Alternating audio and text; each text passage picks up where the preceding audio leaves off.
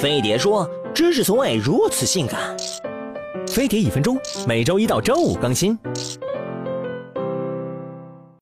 得前列腺炎的人越来越多，为了广大男性的健康，哥必须给你们科普一下前列腺炎的常识。前列腺炎是前列腺受到细菌感染而引发的炎症，细菌最主要的感染途径是尿道，少数细菌也会通过血液和淋巴感染。前列腺的结构和位置决定了它很容易发炎，因为它包裹着膀胱和尿道连接的部位，通过尿道口进入的细菌和尿液中含有的细菌都会引起前列腺发炎。另外，平时性生活不节制或者久坐不运动，会导致前列腺反复充血水肿，增加它被感染的几率。前列腺炎不致命，但得了以后是真要命，不仅会引起尿频、尿急、各种排尿异常，还会让小腹、睾丸等疼痛不适，更严重的可能导致性功能障碍、阳痿或不孕不育。别说幸福生活了，传宗接代都是问题。得了前列腺炎，治疗起来很麻烦，所以平时要做好预防。除了多喝水、不憋尿、节制性生活外，还可以按摩脐下三寸，缓解前列腺充血，预防发炎。一旦排尿出现轻微的异常，就要马上去看医生，免得越拖越严重。